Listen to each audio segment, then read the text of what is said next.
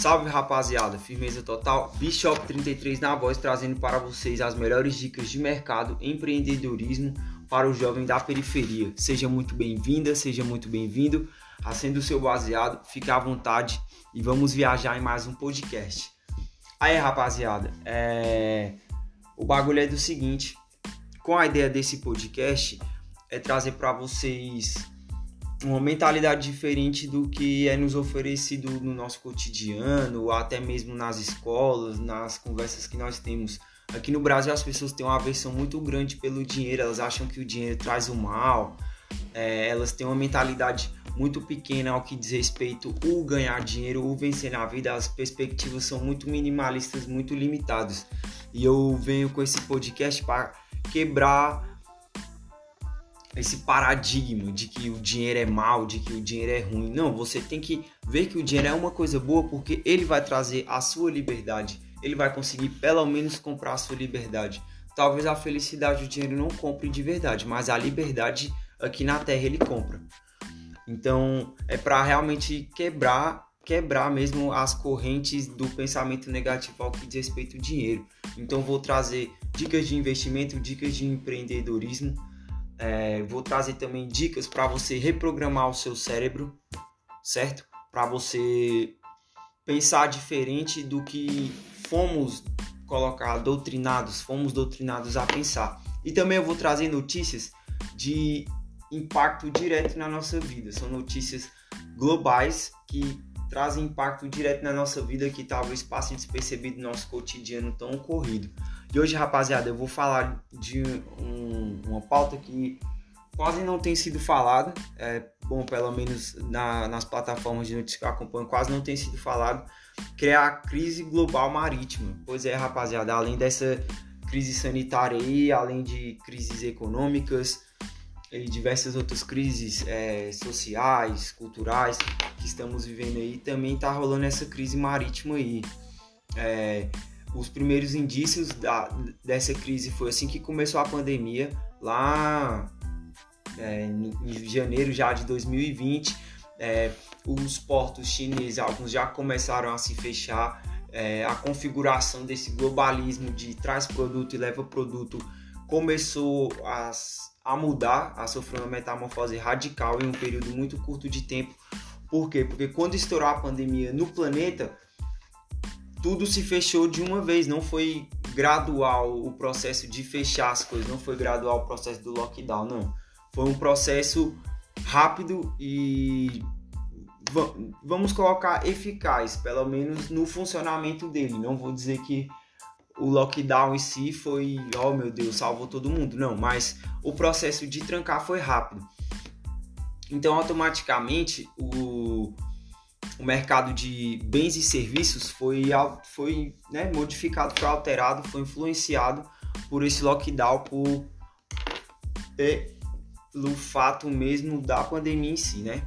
E eu trouxe aqui é, alguns tópicos, eu vou comentar aqui sobre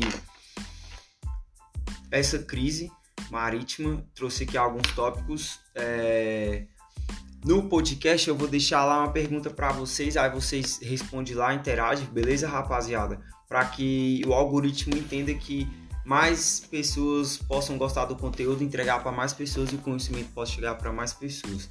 Vamos lá, rapaziada. É, pelas minhas pesquisas aqui, pelos meus estudos, vamos lá. Um fator que ele compromete diretamente o processo de exportar e importar. É a escassez de container. Como assim a escassez de container? Não é que a partir do momento que veio essa crise global que veio a pandemia, acabou os containers, não, mas é, olha a situação que aconteceu no mercado e olha o que, que se configurou a acontecer. Antes, é, por exemplo, saía um navio lá da China cheio de containers e atracava lá na Europa. Ele atracava na Europa, deixava os seus produtos embarcava alguns produtos da Europa e levava para a China. Mesma coisa no Brasil, entendeu? É, vinha de lá para cá o container, deixava os produtos e aí os containers que ficavam vazios voltavam carregados de produto. Com a pandemia, o que, que acarretou? Muitos containers que já tinham saído da China atracaram nos portos e acabou ficando por lá mesmo porque foi proibido o fluxo marítimo no começo da pandemia e foram fechados os portos para que evitasse a contaminação em massa das pessoas, para que se pudesse evitar e até conhecer, entender melhor o vírus, né? Todo mundo entender o que estava acontecendo. Então, para isso, para evitar a transmissão massiva em maior escala, é, já foi fechado os portos, aeroporto, os países se fecharam um para o outro. Então, todo esse mercado global que demorou anos para se consolidar, rapidamente foi afetado porque de repente todos os países pararam de importar e exportar produtos. Então a escassez de container foi exatamente por isso, porque o container estava indo, mas não estava voltando. Então isso acaba atrapalhando o fluxo, vou colocar rotineiro, fluxo normal de exportação e importação pelo planeta. E como já estamos em uma economia global há décadas, né? Isso atrapalhou demais. Aqui no Brasil, o impacto que teve foi com a questão da exportação de carne. O Brasil ele é o maior exportador de carne do mundo. Então, com o lockdown, com essa falta de é, exportação e importação entre os países, acabou que a nossa carne ficou presa aqui. Foi bom para o nosso consumo é, né, na primeira parte da pandemia ali de primeira mão foi bom para o nosso consumo, mas o que que acaba acontecendo? Os países de fora com a necessidade de terem também carne, porque já eram acostumados com já mantém um mercado, já tem enfim, uma cadeia produtiva todinha que depende disso, eles vão pagar, eles vão chegar no produtor brasileiro e eles vão oferecer, a gente paga tantos, tantos mil dólares, tantos milhões de dólares e a moeda nacional concorrendo ao dólar, ela vai perder. Então, obviamente, o, fazendeiro ele, ele vai vender a carne dele pro, pro gringo. Ele não vai vender pro cara daqui. Por quê? Porque ele gosta de dinheiro, assim como nós gostamos de dinheiro. Então, ele também gosta de dinheiro. Então, isso acaba afetando o mercado aqui. Fora, fora todas as crises a inflação que nós estamos tendo, essa questão da disputa por produtos, que no caso é os produtos internos, né, que são produzidos para nós, e os produtos externos, que são o que acaba acarretando ainda mais essa inflação para nós aqui. Então, essa falta de container influencia diretamente nós. Nos Estados Unidos, pelo que eu vi aqui, atrapalhou muito a questão é, do mercado de bens, então carro, é, roupa, acessório, tecnologias também, é, chips, placas, tudo que é importado também acabou sendo um agravante maior. E o mercado também das tecnologias, o mercado dos microchips, o mercado das, das placas digitais também foi muito afetado.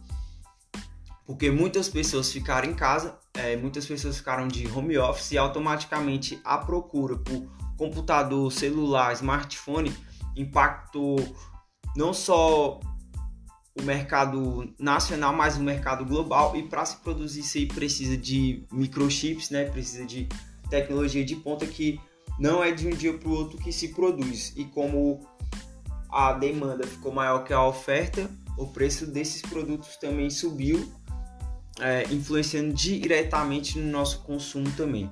É... Vamos lá, rapaziada.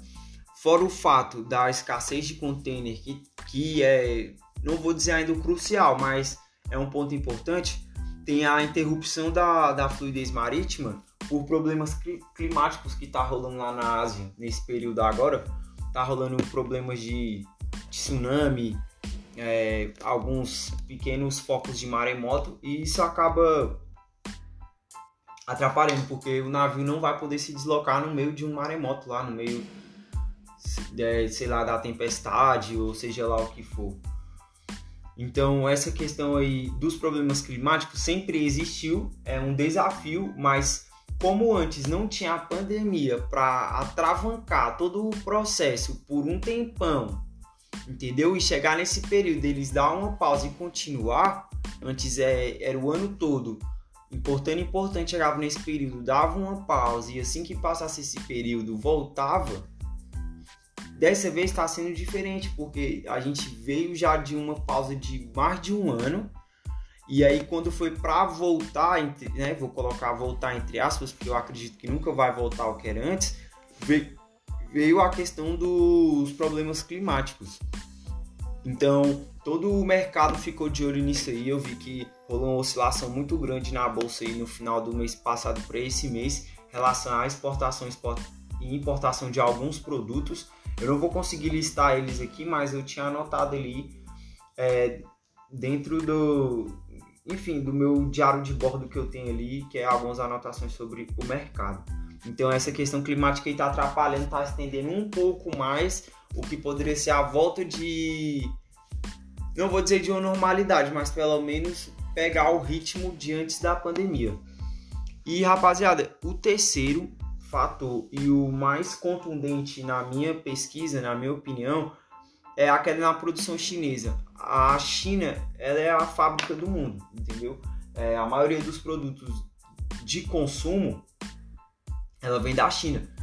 Então, como a China é uma das maiores produtoras, juntamente com a Índia, Bangladesh, é, rolou uma queda na produção, porque quando rola um pico, um surto de Covid muito alto na China, eles já mandam todo mundo para casa e já fecham as fábricas. Lá não tem muito esse negócio de alternar os horários para que diminua é, a produção, mas sem parar a produção, não. Lá, se rolar um surto, um pico muito alto da pandemia, você pode ter certeza que eles vão parar a produção e isso acaba atrasando. Tem produtos que só vão voltar a ter regularidade no mercado só em 2024, porque 80% do nosso consumo global é marítimo. Então, os produtos que nós consumimos, ele vem pelo mar. 80% dos produtos que nós consumimos, ele vem pelo mar, ele vem de algum país ele atravessa o oceano, ele atravessa o continente, ele roda o planeta para chegar até você. E com a globalização, essa automatização, essa rapidez de ter produtos facilitou a vida do ser humano, vai ser impossível ele voltar ao que era antes é, das rotas marítimas, do comércio marítimo, de tudo mais, que é uma evolução de mais de 600 anos. Então vai ser impossível voltar ao que era. Então nós temos que se preparar, temos que encarar essa nova realidade aí, porque não, não vai ter retrocesso em relação a isso aí. É, essa crise, essa crise marítima, ela já está refletindo em alguns aspectos, mas ela ainda não está refletindo e batendo tão forte no povo brasileiro, porque nós produzimos tudo que é de alimento, a água está aqui, então tá safe entendeu? Mas nós não sabemos até por quanto tempo estará de boa assim. Outra, ó, tá rolando essa crise da carne, não tá sendo falado na mídia daqui, mas pelo mundo afora, alguns países já estão sentindo o efeito. Não se enganem achando que vai ficar de boa porque o Brasil tem muita carne. Não, não, não, pelo contrário. Assim que apertar cabuloso lá fora, vocês podem ter certeza que os gringos lá, cabulosos, eles vão jogar pesado para levar a carne em cima. Eles não vai dar mole. Não vai dar mole de jeito nenhum. Então é isso aí, rapaziada. Eu trouxe para vocês aí. Meio assustador esse tema, né? Parece coisa apocalíptica, mas é o que tá acontecendo. É crise, faz parte da nossa estrutura econômica. É rapaziada. Fiquem com Deus. Segue lá meu Instagram, Bishop33. Tamo junto, é nós.